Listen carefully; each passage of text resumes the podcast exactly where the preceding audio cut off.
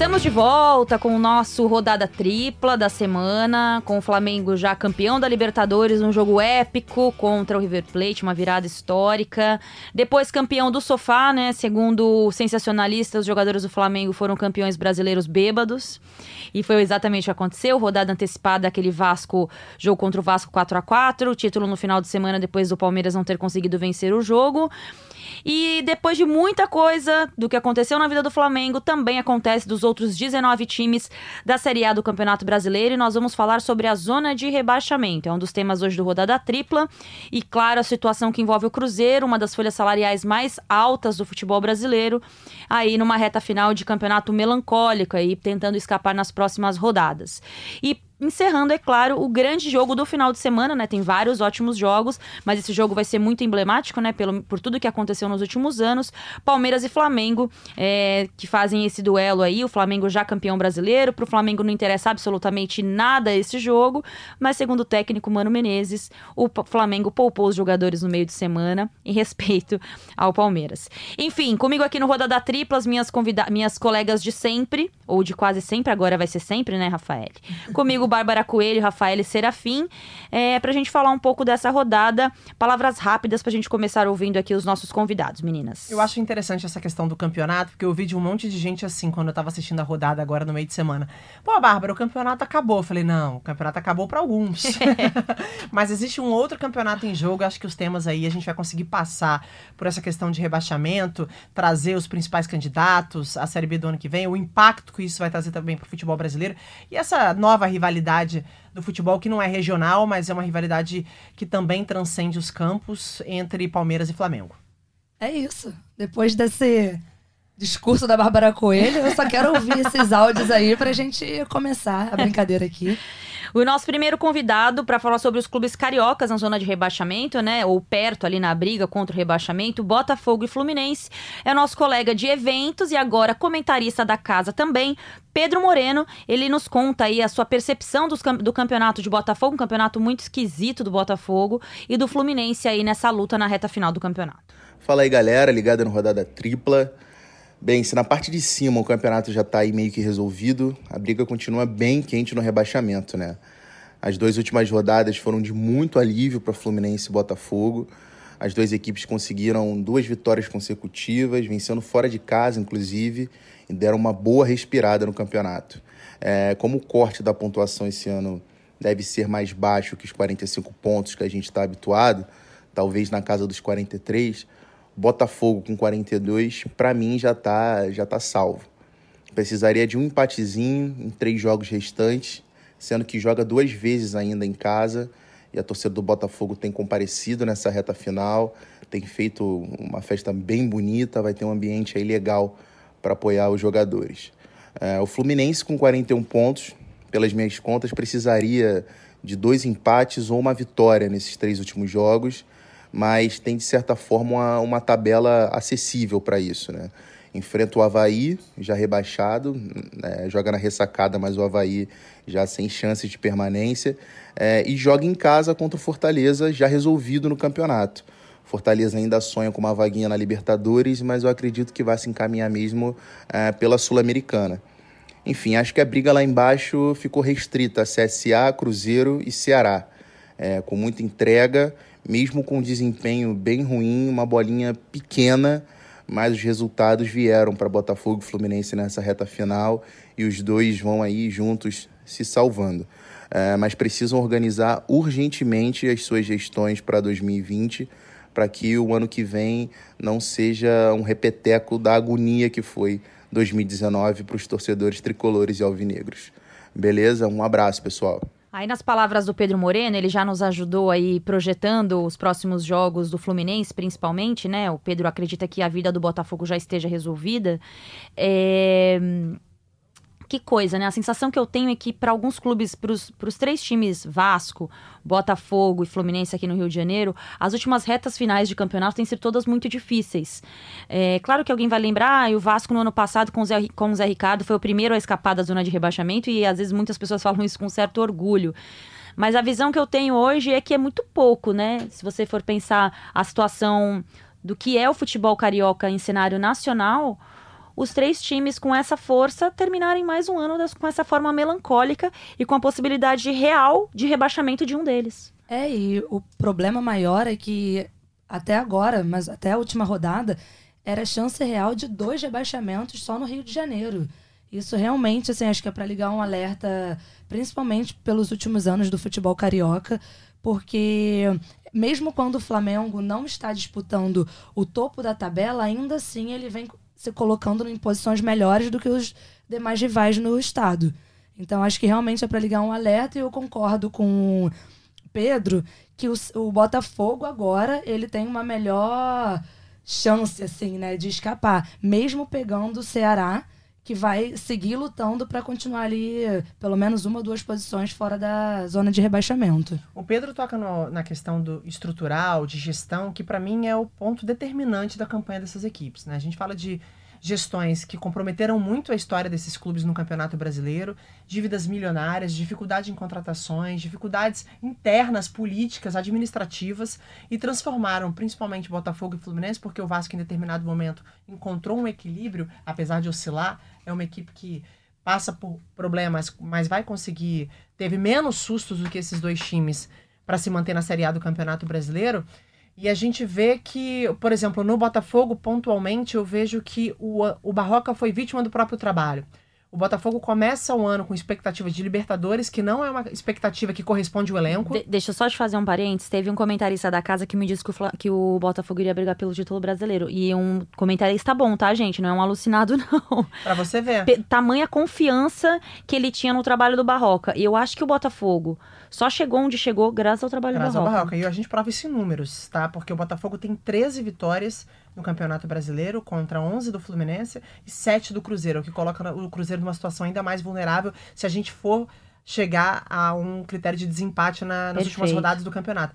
Essas vitórias foram vitórias construídas importantes pelo Barroca no início do campeonato. Então, quando o Barroca sai, porque ele é vítima do próprio trabalho, o Botafogo alcança um nível que não corresponde ao elenco dele, as coisas começam a desandar.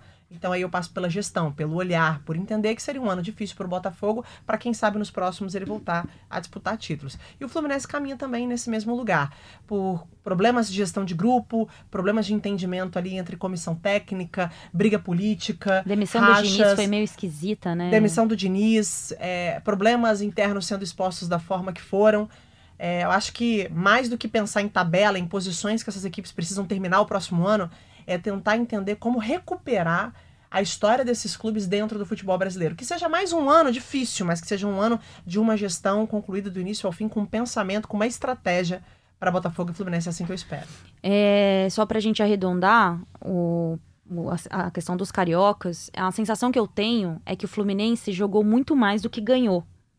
Também acho. Jogou bem, Vários jogos. Eu, eu sempre cito o jogo contra o São Paulo, que o Fluminense jogou muito bem. E o São Paulo foi lá e ganhou com gol no último minuto. É, o Fluminense me proporcionou esse ano, assim, é, ver é, acompanhar futebol é, de uma forma muito prazerosa porque não é o time que eu torço, é, não tenho identificação nenhuma com o time, e imagino que pro torcedor seja difícil, né? Pro torcedor é uma, é uma tortura. Mas entendo também o torcedor e as torcedoras do, do Fluminense que tem essa, esse problema. Mas, se você for ver jogos épicos, como foi o jogo contra o Grêmio, jo jogos de Copa do Brasil também, é, enfim, eu só acho que o Fluminense jogou muito mais e quando parou de jogar foi quando começou patinar, né? Que foi a, a, passagem do Oswaldo de Oliveira, depois a retomada com o Marcão. A sensação que eu fico é que a posição do Fluminense na tabela não diz respeito ao time em campo. E se você for olhar peça por peça, não é um time ruim. Não, não é. Um meio-campo é bom, um goleiro bom. É, vai, oscilou, depois encontrou o Muriel e tal. E o Muriel eu acho que é um goleiro muito interessante. Então eu acho que eu não sei em qual momento essa conta não bateu. Porque o Botafogo não, o Botafogo não jogou bem. Não jogou bem. Essa é a grande diferença dos O Botafogo mesmo. não jogou bem. O Botafogo, até com o Barroca, era um time competitivo, mas com o próprio Barroca parou de competir. Eu trabalhei em jogos do Botafogo e falei, meu Deus, é o pior jogo de futebol que eu vi na minha vida. E, enfim, aí o, quando você olha a situação do Botafogo, você entende o que está acontecendo. A do Fluminense, embora eu não tenha lugar de fala, eu imagino que seja. É, eu, uma vez eu até perguntei, até aqui no Rodada Tripla para você mesmo, sobre isso, né? Sobre, cara, é, como é que o Fluminense, a Amanda também, né? Que vocês vivem mais o dia a dia do futebol carioca. É, o que, que vocês viram por que, que o Fluminense não ganhava jogos. E assim. Aí eu lembro que você falou assim pra mim, amiga, presta atenção na saída de bola do Fluminense. É, é um, é um- um- é- é um grande problema, foi um grande problema durante muito tempo, porque a gente volta, a gente pode discutir é, a questão da, da qualidade do elenco versus o futebol que é proposto. E assim, o futebol, o Fluminense realmente tem um time para sustentar melhores posições no campeonato, mas ele não consegue transformar isso em produtividade que leve o Fluminense a a ter Vitórias, resultados. né? E falo isso muito porque o Fluminense muitas vezes tem um controle do jogo, tem trocas rápidas de, de passe, tem transições interessantes. Só que ele tem muita dificuldade em concluir isso em gols. Perdeu, perdeu o. Pedro também, isso, fez, isso, Pedro. isso impactou, né? Muito. Eu acho que Era impactou referência. muito, o João né? Pedro caiu muito de produção também, nem tem sido relacionado. E eu acho que o Fluminense criou um vício que poderia ser positivo se tivesse num outro momento do campeonato. De também concluir essas jogadas, de buscar a finalização no último terço do campo mesmo, de entrar na área. Então acho que o Fluminense, sabendo das dificuldades que estava encontrando, poderia ter se reinventado dentro da sua proposta de jogo. Arriscar mais de fora, ter mais jogadores de elemento surpresa, tentar fazer com que esse resultado, esse, esse, esse resultado não, mas que esse domínio do jogo, pelo menos é a perspectiva que ele passa pra gente, se transformasse em resultados. Perfeito. É, vamos avançar aqui para falar um pouquinho sobre a situação do Ceará. Confesso que eu tenho uma ligação com o Ceará. Não- nunca morei no Ceará, mas eu gosto do Vozão. Acho que é um time que subiu de uma forma organizada para a Série A, com uma manutenção difícil, porque para os times nordestinos é muito difícil mesmo. É caro o futebol e eles estão se organizando. É um time que lota estádio, que tá sempre ali a sua torcida presente, uma torcida apaixonada e vive essa situação muito contraditória. Ontem aconteceu, nós estamos gravando nessa sexta-feira, a quinta-feira maluca do futebol, com a saída do Adilson Batista, é, com a saída do Argel, com todos esses troca-troca de técnicos. O Ceará, na minha impressão, quando mandou o Enderson Moreira embora, não era o momento de mandar o Enderson embora. Enfim, temos convidados, convidada, Thaís Jorge, do Globoesporte.com de Fortaleza, volta com a gente aqui para falar sobre a posição e a situação do Vozão nessa briga aí contra o rebaixamento. Oi meninas, muito obrigada pelo convite. Venho falar aqui do Ceará, o Ceará que está a um ponto do Z4 e isso todo mundo já sabe, né? Mas teve aquela vitória contra o Havaí no terceiro jogo do Adilson e para mim aquela já foi uma vitória de ilusão. Digo por quê? O Ceará tinha perdido na estreia para o Goiás, isso ele já tentando o Galhardo de falso 9, certo? Depois perdeu para o Grêmio com a substituição assim injustificável do Auremi. E aí também estava com muita dificuldade para vencer o Havaí, que era vice-lanterna. Então, para mim, aquelas vitórias que teve, tanto contra o Havaí contra o Bahia, é, eu já achei que era só uma forma de adiar essa mudança do Adilson, porque ele não estava conseguindo padrão, ele não estava conseguindo fazer com que os jogadores brilhassem, ele não estava conseguindo motivar os jogadores. E aí o que a gente vê, o Ceará fica aí a um ponto do Z4, depende só dele, mas a tabela não é fácil. Tem Atlético Paranaense, Corinthians e o Botafogo fora de casa. É, chega o Argel. Muitos brincam aqui no Ceará que a primeira vitória do Argel pelo Ceará foi essa contra o Cruzeiro, ainda no CSA. É bom lembrar que antes de trazer o Adilson, o Ceará tinha tentado o Argel e na época ele disse que seria um traidor se deixasse o CSA e aí o vínculo dele, ele fez o vínculo até o final de 2020 e agora o vínculo dele no Ceará é até o final de 2020, assim. Eu acho que essa chegada pode mudar um pouco o ambiente no Ceará. Pode mexer mais com o brilho dos jogadores, é, pode motivar mais aqueles que estão desmotivados e assim a própria torcida, entendeu? Dá um novo fôlego à torcida também para ir ao estádio para apoiar.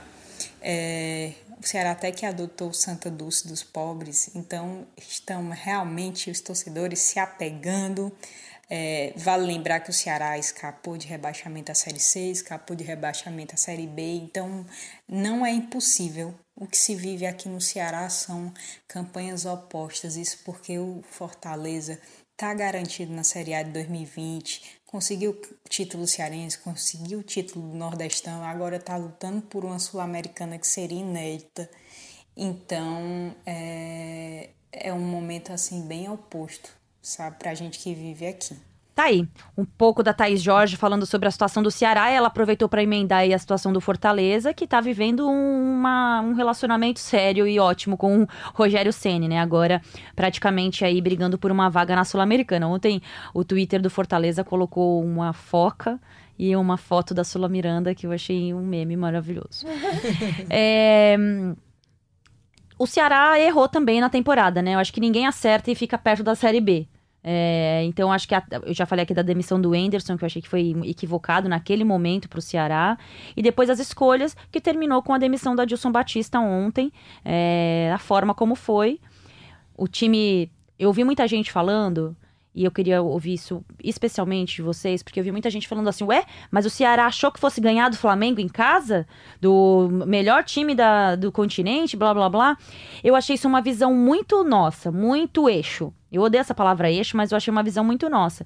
E aí, eu pensando aquilo, pipocou no Twitter um jornalista que eu não acho que foi o Fernando Grazer. É, alguém tweetou, não, não lembro quem exatamente, não vou cometer o ato falho de falar o um nome errado exatamente isso. Ele falou assim, cara, é, ninguém imaginou, todo mundo sabia que era difícil jogar contra o Flamengo e ganhar do Flamengo, mas a partir do momento que você sai na frente, tá dificultando o jogo pro adversário, tem o Galhardo jogando de atacante, você tira o Galhardo, você subestima a história do Ceará que é uma história que vem aqui e costuma dificultar jogos, ganhando do Flamengo, inclusive, em outras ocasiões. Então não é porque você está subestimando o melhor time do continente, é porque você sabe a história do time que é o Ceará. E eu queria ouvir de vocês. O que, que vocês perceberam e veem dessa situação do, Fortale do, do Ceará, perdão, é, nessa briga aí contra o rebaixamento? Então, acho que você focou no ponto muito interessante. Assim, a gente não pode achar também que o Ceará vem para o Rio na situação em que está do Campeonato Brasileiro. Para brincar, né? Para brincar. Se não for para sair lá do Ceará e vir para o Rio de Janeiro para acreditar que pode vencer e melhorar sua situação na tabela do campeonato, ele nem sai do Ceará. Nem sai do Ceará. Acho que isso também é uma questão de respeito. É óbvio que há uma diferença hoje, até pelo nível de intensidade do Flamengo, é o campeão brasileiro, então há um favoritismo dentro desse jogo, mas a gente não pode menosprezar o trabalho, a entrega, a dedicação desses jogadores. Mas voltando assim, a minha, o meu olhar para a zona de rebaixamento, ele vai ser muito parecido entre os clubes, porque para mim passa muito por, por, gestão e por mentalidade. E assim, eu não vou sair do assunto, vai parecer que eu vou sair do assunto, mas eu não vou. Tudo bem, tá Eu liberado. estou extremamente vergonhosa, eu sério, acordei extremamente é, chateada, com vergonha da gente ver a dança das cadeiras que Nossa, foi horrível. na zona de rebaixamento em relação aos treinadores. Eu não costumo apontar culpados, porque eu acho que a gente também, a gente CBF, a entidade, a gente é muito conivente, acho que a gente passou, não, ninguém tem interesse de mudar as regras para que isso aconteça. Os treinadores também se colocam numa posição de vulnerabilidade, porque a qualquer momento eles podem ser demitidos, eles não se sentem protegidos. Então eu não consigo apontar na, na, na, na cara do Abel, na cara do Argel Fux e falar um monte de ah, ele errou, ele não poderia ter feito isso. Agora, o Argel deixa o, o CSA e vai treinar o Ceará.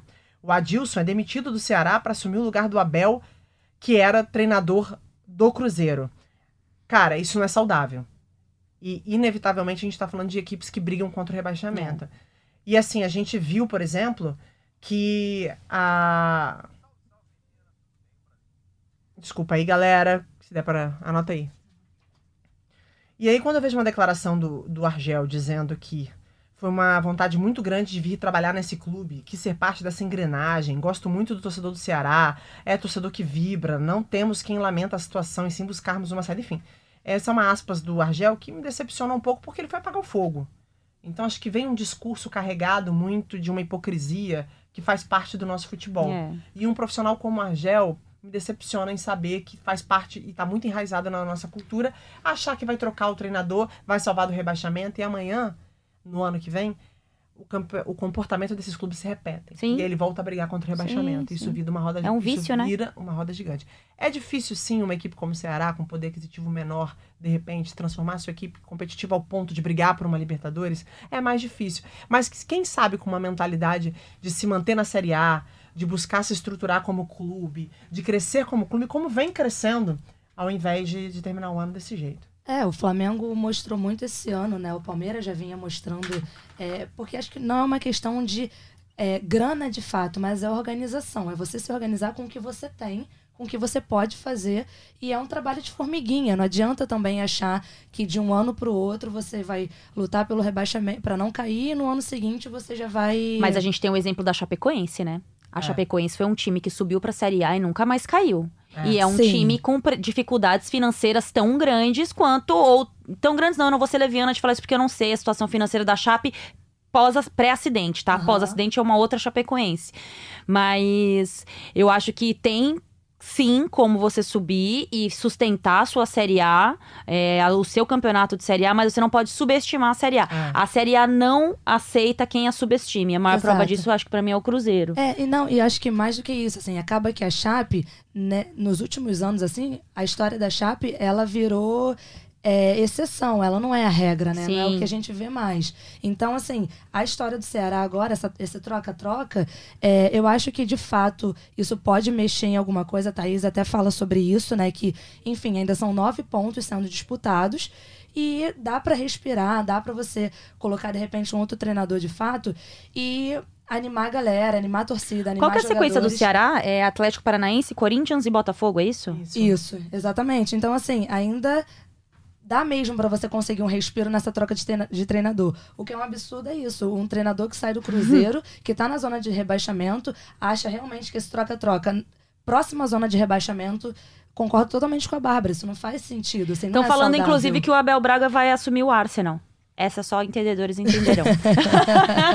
e, e, é muito delicado porque a gente vive defendendo que essa troca-troca, esse troca-troca não deve acontecer, mas no momento cômodo a gente também diz que pode levantar o ânimo da equipe, pode é. trazer um.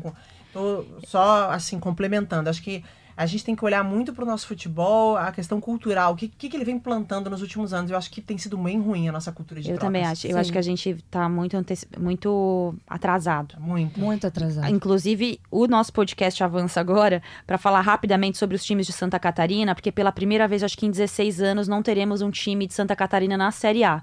É, com a queda do Havaí e da Chapecoense. É, aqui é uma promessa, faremos um rodada tripla especial sobre a Chapecoense mais para frente, para a gente saber o que está acontecendo, porque tem muita coisa acontecendo e não se fala mais. Uhum. Da questão do acidente, que eu não chamo de acidente, eu chamo de crime. Três é, anos hoje. É, exatamente. Então eu acho que e aí, isso era uma coisa que quase aconteceu no ano passado e que vai acontecer e aconteceu nesse ano. Vai ser um processo muito difícil para a Chapecoense daqui para frente.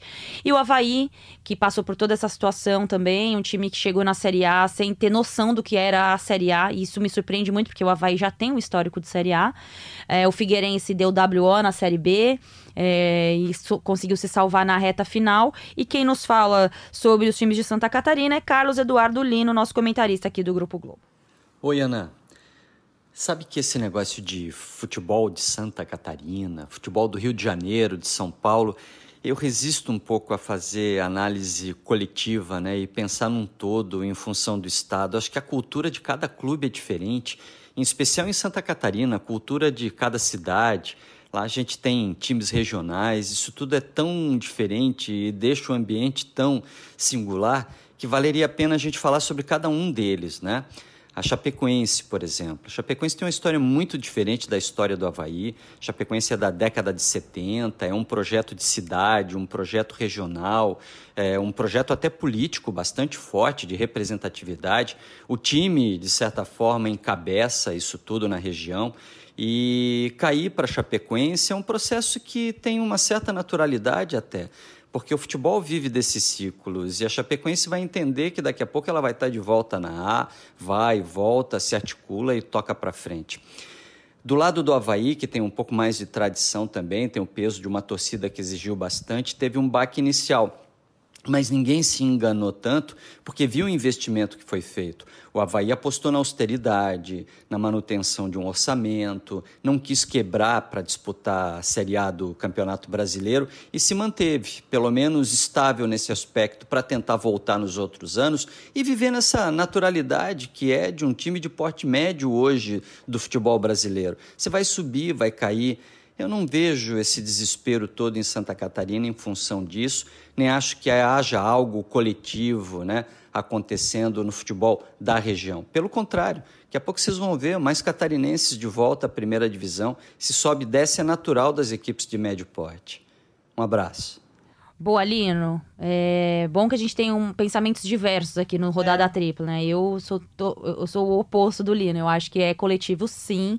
É emblemático você não ter um estado representado na Série A do Campeonato Brasileiro. Lembrando, lembrando que é um estado com futebol de Série A, com times Figueirense, Havaí, Chapecoense, é, Criciúma, times com histórico de Série A. Não ter, eu acho bem, bem emblemático. Não, e, assim, impacta muito na receita do claro. clube. Claro. Né? Então, assim, Não dá para o clube ficar pensando em cair, voltar, é, cair, voltar. Porque senão ele nunca cresce. Exato. Aí, aí, tudo bem que já é um crescimento que vem de muito tempo, apesar do reconhecimento só acontecer agora, é o modelo do Atlético Paranaense.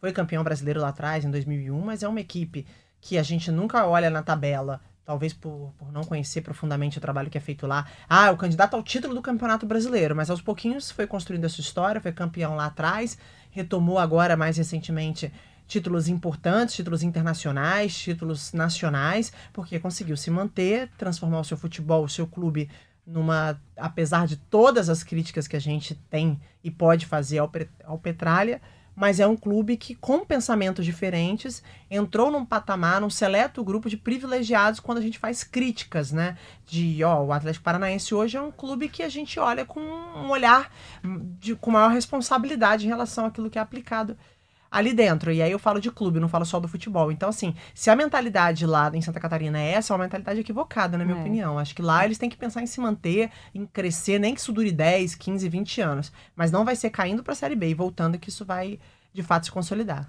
Pois é, e falando sobre projetos, eu ainda estou me perguntando como o todo é, to, a, a, folha, a, uma das maiores folhas salariais do futebol brasileiro está brigando real contra o rebaixamento, que é a situação do Cruzeiro. É, e quem nos fala isso? Nosso editor aqui do Esporte Espetacular, Fred Paz. Ele nos contou num, num áudio longo. Não vamos colocar ele inteiro aqui, mas vamos colocar uma parte do que nos disse aí, nos conta o Fred Paz sobre essa situação caótica do, do time de Minas. Prazer poder falar aqui com vocês tentar explicar um pouco do que acontece com esse Cruzeiro em 2019, né? Acho que pode parecer um, um cenário um tanto impressionante para um time que no começo do ano estava ali entre os três favoritos à conquista dos títulos, a briga dos principais títulos no futebol brasileiro e até na Libertadores, né? Já que o time participou, fez uma participação, chegou até as oitavas de final da competição esse ano. Mas a gente, quando a gente faz uma, tenta olhar para o que foi aquele começo de ano, talvez a gente consiga ter algumas respostas é, para o que está acontecendo agora com o Cruzeiro, né? Bom, a, o Campeonato Mineiro é um campeonato de basicamente dois times. O Cruzeiro disputa ali com seu rival, com o Atlético, é para ver quem consegue é, é, ficar com o título, né? Não, não, não existem grandes desafios no Campeonato Mineiro, né? Os times do interior, o próprio América, que faz boa campanha esse ano na Série B, não tinham muitas condições de, de, de propor qualquer tipo de desafio ao, ao, Cruzeiro ali. Então não, não eram grandes, grandes testes, né? O time do Mano Menezes, na época, técnico do Cruzeiro, não foi testado a vera ali naquele no campeonato estadual, né?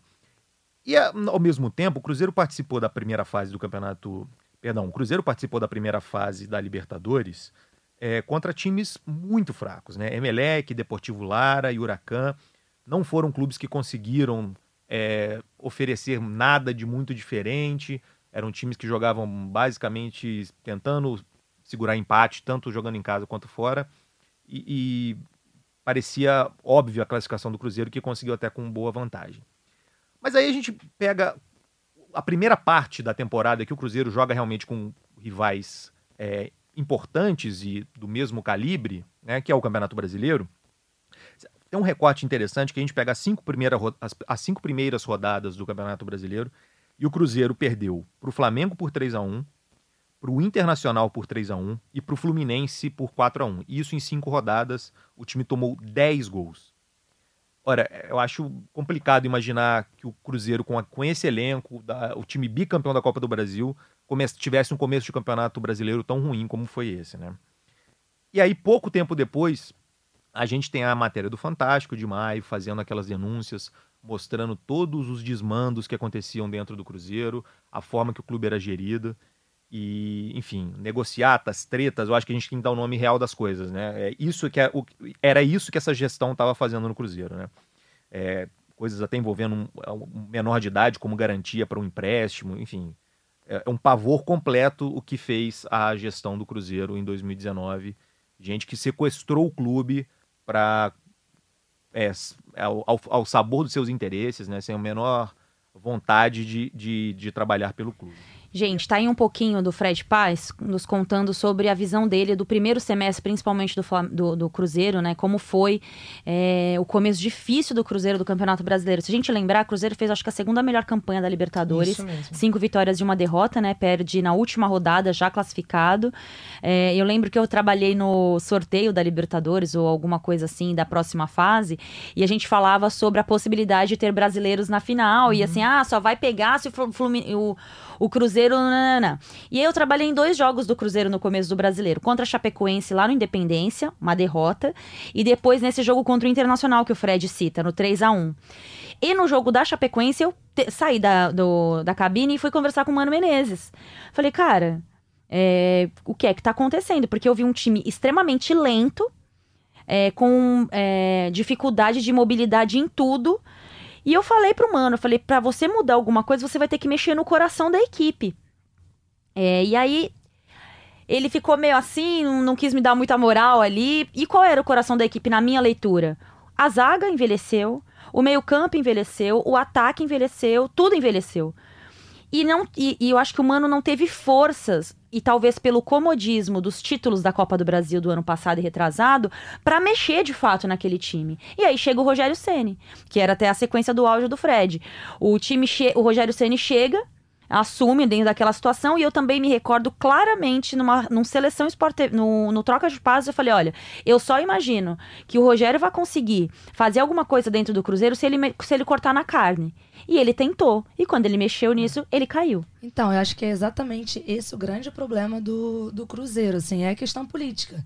O Cruzeiro, ele tem uma diretoria que está fundada em denúncias, enfim, e isso com certeza afeta o campo. Porque Você gente... acha? Eu acho que não afeta em nada. Eu acho, eu acho que afeta, assim. Eu acho que esse Cruzeiro, ele não fazia muito sentido estar na colocação que ele está hoje. E quando você vê que até um treinador, que foi como o Rogério Senna, tentou entrar ali, não, as pessoas já não, já não queriam. Os jogadores já estavam naquela dali, num problema que é muito maior do que o que a gente pode saber, do, que a, gente, do que a gente Sim. entende. Dos nossos 10%, dos nossos né? 10%, exatamente. Então, quando o Rogério foi esse cara que veio e tentou mexer, ele não conseguiu. E aí, quando passa pro Abel, o Abel também já pega o barco com um buraco enorme, que aí ou você tira a água ou afunda, e para mim ele já pegou com o barco afundado. Então, eu acho que, assim, a questão também do Cruzeiro sendo fazendo uma boa campanha na Libertadores. O Fred até falou que ele pegou uns times inferiores. E eu acho que isso tem muito a ver também, porque a gente pensa num Cruzeiro campeão da Copa do Brasil, mas eu acho muito que a Copa do Brasil ela tem o seu valor, mas ela é um atalho para Libertadores que não diz muito sobre o que o time vem fazendo ano após ano ali, assim, muito Mas é um atalho difícil, porque eu acho muito difícil a Copa do Brasil, cara. Eu, acho, eu acho um campeonato muito difícil, porque são só jogos, são, é só porrada, é. gente. É, eu acho também, mas, por exemplo, um campeonato como o brasileiro, eu acho que ele diz muito mais sobre o que o clube vem fazendo ao longo do ano, Sim. entendeu? Por isso que eu digo, é, é um absurdo, assim, você olhar no papel o Cruzeiro e ver a situação que ele tá, que ele tá enfrentando, mas eu acho que isso é muito, muito, muito política. É, assim, tem um. Eu, tava, eu tinha lido esses dias, agora eu pesquisei aqui, consegui pegar esse número de volta. Um estudo que foi feito pela consultoria legislativa da Câmara dos Deputados coloca o Cruzeiro com uma dívida de 575 milhões de reais, tá? Que é um balanço financeiro que foi feito em 2018. E aí, se você pegar o Atlético Mineiro, até tem um número maior, 652 milhões. O problema maior aqui tá com o que ele gasta de receita e o que ele, como ele compromete as suas receitas anuais com folha de pagamento, coisa Sim. tipo de 69%. Muita coisa. Você pegar só o esporte e a Chapecoense gastam mais com salários. Então é um time que tem altos salários, com jogadores que são medalhões, que são referências dessa equipe porque eles conquistaram títulos e a Copa do Brasil representa muito isso. Um trabalho contínuo do Mano, já eram mais de três anos no clube. Eu fiz uma entrevista com o Mano e ele falava sobre a importância que ele tinha dentro do departamento de futebol. É um cara que tinha voz ativa. Então criou-se uma estrutura ali que estava difícil de romper. Não à toa o Cruzeiro ganha 80 milhões de reais em premiação e paga dívida. Ele Sim. não consegue nem mexer no seu elenco, porque ele não tem condições de fazer com que esse dinheiro vá para sua estrutura no futebol. Ele precisa resolver outros problemas. Então, tá enraizado. Você tem um grupo forte, um grupo de jogadores de nome que ali comandam o time entre si e que dificilmente um treinador com a fragilidade política, eu vou muito aí na linha raciocínio da, da Rafa, consiga entrar e mudar, porque tá muito. tá muito enraizado o que o Cruzeiro é. O Cruzeiro é aquele time com aqueles jogadores que já tem uma certa idade, que não consegue renovar porque não tem dinheiro para isso, o dinheiro não vai para o futebol. Existe uma guerra política absurda. Quem vai brigar por quem tá chegando? Quem vai dar respaldo para quem tá chegando? E isso se transforma para mim num fim de ano melancólico como esse. Você vê o Cruzeiro chegar jogar. É triste. E a forma como ele era intenso, agressivo, É. como ele trabalhava. Tudo bem, não era o melhor futebol do Brasil, não era o futebol mais legal de se Extremamente ver. competitivo. Mas extremamente competitivo. Não à toa no início do ano eu coloquei isso na, na minha fala. Que a forma como o Cruzeiro se colocava na Libertadores mostrava muito a força que ele tinha como elenco, como clube, como ele estava se, eh, se engrandecendo com as conquistas recentes. E acaba caindo pro River Plate nos pênaltis e a partir de lá, a partir daí se acaba que, Eu- que eu só acho chega na que situação de hoje. Existe, um- existe uma. Eu, eu vejo muita gente. é, eu acho que tem total condição de você separar o campo e bola quando você tem uma diretoria forte. Perfeito. Tá? Você tem uma diretoria forte, você vai blindar o seu elenco do que está acontecendo. Não é o que acontece no Cruzeiro. É, eu acho que a água bateu na bunda de várias pessoas ali dentro, inclusive dos jogadores, porque aí caiu o Mano, caiu o, o Rogério. Sobrou pra quem? Olha, então, querido, vocês vão ter que se. Vocês vão ter que jogar junto. Aí, recentemente, vaza um áudio do Thiago Neves. Inclusive, o Thiago Neves é um, um ano péssimo pra carreira dele.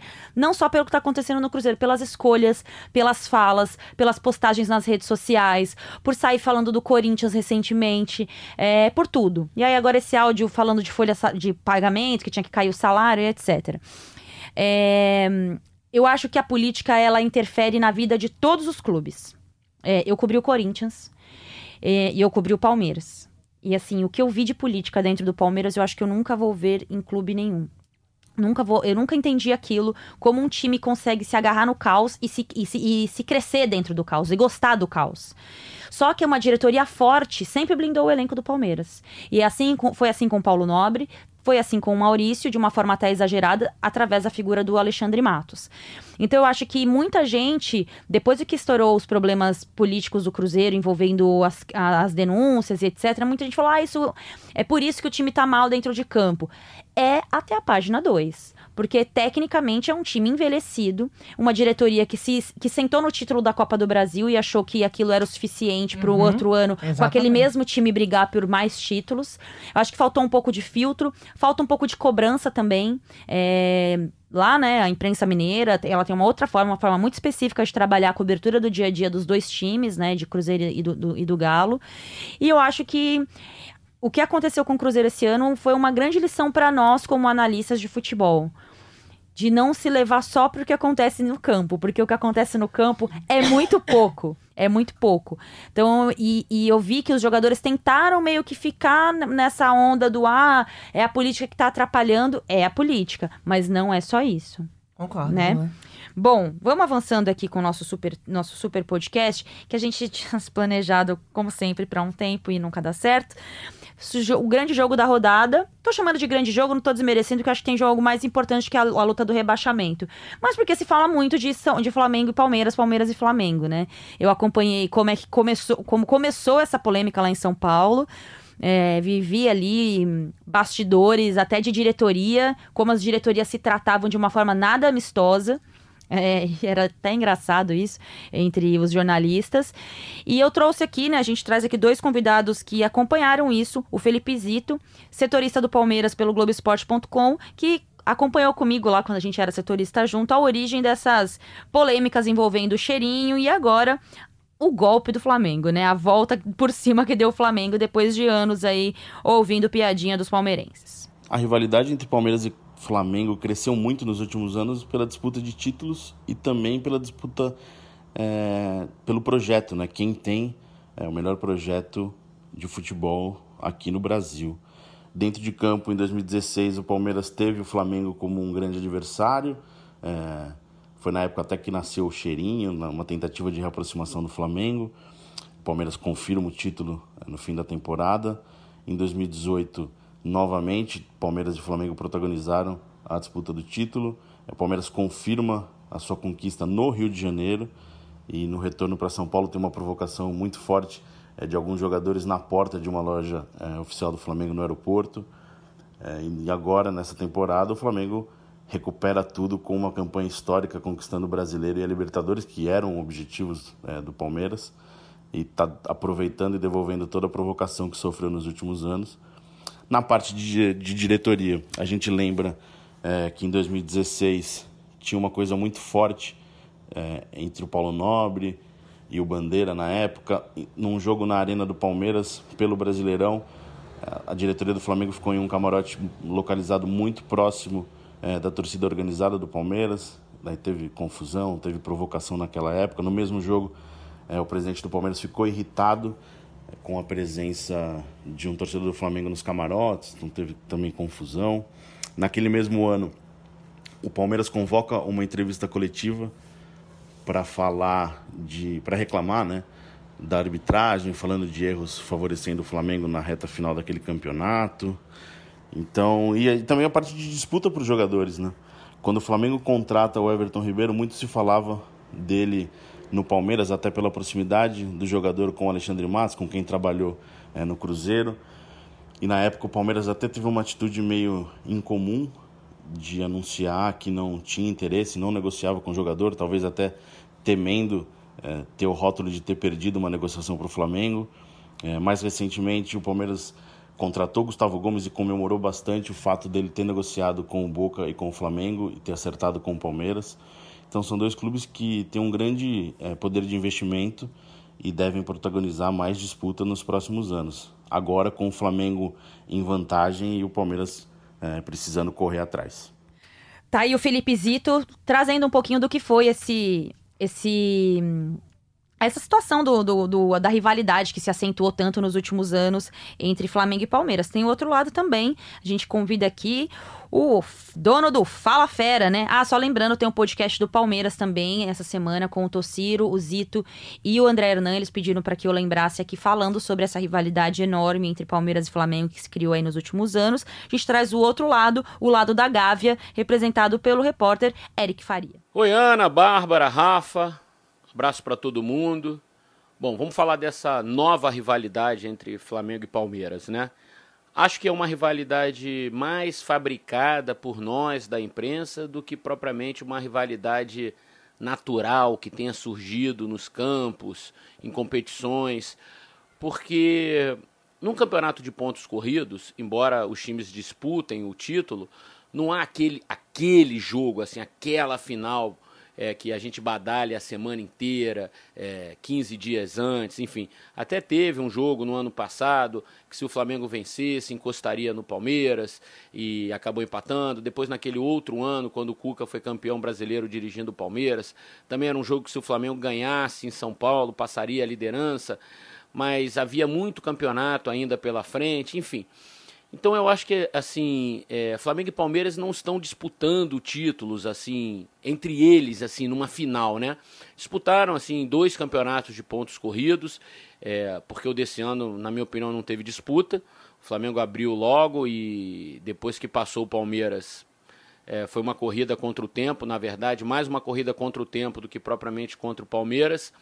No ano passado é, houve uma disputa, mas também o Palmeiras abriu uma boa vantagem, foi administrando e naquele jogo que a gente poderia falar que era é, a chance de o Flamengo é, encostar no Palmeiras, o Palmeiras administrou bem, empatou no Maracanã, um a um, enfim. Então, eu acho que é uma rivalidade muito mais criada por nós da imprensa por conta do poderio econômico dos dois clubes, pela boa reestruturação administrativa é, que Flamengo e Palmeiras tiveram nos últimos anos. Esse é Eric Faria e a visão é, do repórter, né, que mora no Rio de Janeiro, cobre o Flamengo e acompanhou aí muito do que foram esses últimos anos. E também é mais um é, companheiro que a gente traz aqui, um convidado, e a gente vai discordar. Discordo totalmente. Discordo totalmente de que tem zero é, fato criado por nós da imprensa. Muito pelo contrário, a partir do momento que os jogadores do Palmeiras passam na frente da loja do Flamengo e cantando a música do cheirinho, institucionalizou a rivalidade. Não, e mais e... que isso, 2016, a camisa da, do título do Palmeiras era não deu nem pro cheiro. É isso. É, e assim, o, o cheirinho ele ficou muito fortalecido justamente por conta da rivalidade em entre é, pro Palmeiras. Todas as outras é, torcidas usaram o cheirinho contra o Flamengo ao longo desses Sim. anos que o Flamengo bateu na trave mas foi muito, muito mais forte com o Palmeiras, já que é, 2015 eles lutavam ali, mas era pro, pelo meio da tabela, mas em 2016 eles chegaram a se enfrentar nos jogos de seis pontos, né? Pra, valendo liderança. Não, e, o, Zito... e o Flamengo não vencia, foi vencer só Exatamente. esse ano. O Zito, o Zito mata para mim o assunto foi uma rivalidade que se construiu a partir de quem tem o melhor projeto de futebol. Exatamente. Estimulado pelas diretorias, tanto o Eduardo Bandeira de Melo quanto o Paulo Nobre, depois Maurício Gagliotti na figura do Rodrigo Caetano no Flamengo e do Alexandre Matos no São Paulo. Exatamente. E era era fogo cruzado era uma guerra civil e que depois se tornou pública. Exato. É, e estimulado por eles, inclusive. Tem brigas, que... porque eu acho que o Eric cita questões de finais e tal, mas a gente tá falando do principal campeonato do Brasil, que é um campeonato de pontos corridos, Sim. então a gente não vê finais. E é uma rivalidade que tem uma questão que a gente tem que compreender, que a rivalidade é extremamente saudável no esporte, né? Imagina o que seria do Palmeiras se ele começasse a ganhar tudo e olhar para o lado e ninguém acompanhasse esse crescimento. E o Flamengo ficou incomodado com esse crescimento esportivo do Palmeiras, com todo o poderio financeiro e, e, que ele conseguiu nos últimos anos pela gestão do Bandeira de Melo, que foi um cara que conseguiu trazer saúde para um clube. O Flamengo nunca esteve tão. É impressão minha tem flamenguista que não gosta quando a gente fala que o Eduardo Bandeira de Melo teve um papel. Porque eu li algo, algo esses dias de um flamenguista famoso aí da, do, do jornalismo, que é uma falácia quem, quem quem dá essa moral pro Eduardo Bandeira de Mello é um equívoco? Não, não, não é um equívoco. Eu acompanhei. Desculpa, Rafa. Não, imagina, inclusive em Lima, os torcedores levantaram o Bandeira de Melo tem, existe essa foto, correu nas redes sociais, levantaram ele e, e cantavam e falavam para ele que ele tinha que ser a primeira pessoa a tocar na taça de campeão da Libertadores Olha que legal pelo trabalho informação. que ele fez. E ele assistiu o jogo da torcida do Flamengo lá entre a galera. Uma parada que foi a mais injusta do ano passado para mim no futebol foi quando ele sai vaiado do Maracanã, Sim. que é a troca de gestão que entra a gestão de hoje. E aquilo eu questionava muito, porque assim, eu não tô querendo endeusar o Bandeira. Eu acho que ele foi pouco agressivo em mercado. alguns momentos no mercado. Ele poderia ter sido mais. Ele poderia ter sido mais, mais experiente, ou colocado alguém ao lado dele mais experiente para trazer mais nome, nomes e de repente ele não fosse. É, é, o ano do futebol do Flamengo teria sido mais feliz apesar da gente falar que o Flamengo foi vice-campeão brasileiro. A gente, é, a gente não é. pode esquecer. E o primeiro ano foi que o Copa campeão, do Brasil em 2013. Exatamente, Sim. assim. A gente não pode esquecer nunca que num campeonato de pontos corridos que dura um ano inteiro com 20 equipes, um sai campeão. O projeto do vice não pode ser, uma, não pode ser desastroso, apesar de as dimensões do Flamengo serem sempre maiores. Mas falando da rivalidade de hoje, que eu falei da questão da final, que não tem, que é um campeonato de pontos corridos, e aí já dá pra gente transcender o campo, dá pra gente sair do campo. A gente fala de rivalidade no mercado, eles olham, basicamente, eles começam a olhar quem tá de olho em quem para ver quem vai mais agressivo, Sim. quem não leva, quem paga isso. Eles acabam se espelhando. Então, o Flamengo, olhando para sua história e olhando para a rivalidade, vendo o quão o Palmeiras vinha dominando o futebol brasileiro sob elogios, gestão, ele se coçou. Ele falou: não, peraí, não tem só o Palmeiras, tem a gente também é. que precisa chegar. E batendo desde 2016 na trave com o Palmeiras, tendo esse embate dentro de campo. Então, isso é uma coisa que a gente não pode esquecer. E agora a gente vê o Palmeiras revisando os seus métodos. Pelo menos em entrevistas, falando em aproveitar um pouquinho mais a base, dizendo que tem que mudar um pouco mais o estilo de jogo. Achei muito pé no chão a entrevista do Mano Menezes ontem, só que não.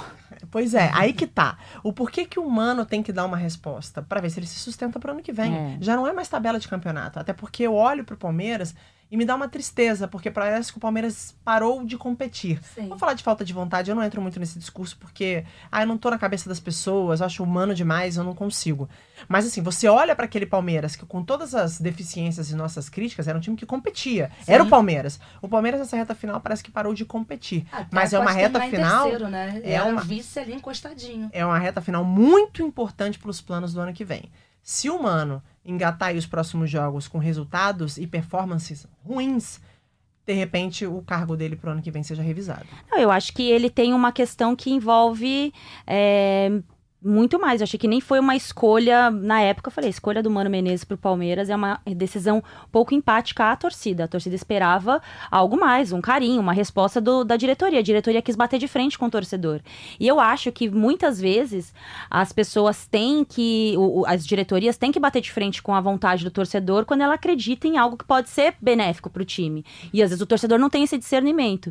Mas no caso do Palmeiras, eu achei uma decisão pouco empática. O Mano pode o ano que vem bem, ganhar o Paulista se ele permanecer, a Libertadores, o Brasileiro, qualquer coisa. Mas no momento da ruptura, como foi a saída do Felipão, adotar um projeto de jogo parecidíssimo com o que era o do Felipão, mas de um técnico que é muito mais estrutural, que mexe nos movimentos internos do clube, eu achei uma decisão um pouco empática e só tem se mostrado isso, né? Com todos os palmeirenses que eu converso, ninguém, nenhum palmeirense, olha que eu conheço palmeirense, hein? Nenhum palmeirense gosta do trabalho do Mano, cara. Ninguém, ninguém quer dar uma segunda chance, um, um 2020 para ele. Eu fico pensando assim, num Palmeiras, né? Um time que tem uma solidez é, financeira, tem uma baita patrocinadora que tá ali para dar suporte. Enfim, tem uma. Tem um clube muito estruturado. Eu gosto do Palmeiras, particularmente, assim. Sei lá, será que não tá na hora do Palmeiras tentar algo novo? Se de repente o Sampaoli não ficar no Santos, trazer o Sampaoli pro Palmeiras, pensar numa coisa diferente, mas só para mostrar pro seu torcedor, para apostar num futebol diferente, para apostar. Aí eu tô aqui é resenha, não tô aqui pedindo a cabeça do mano. Mas talvez o que o torcedor quer nesse momento é esse carinho que a Ana falou.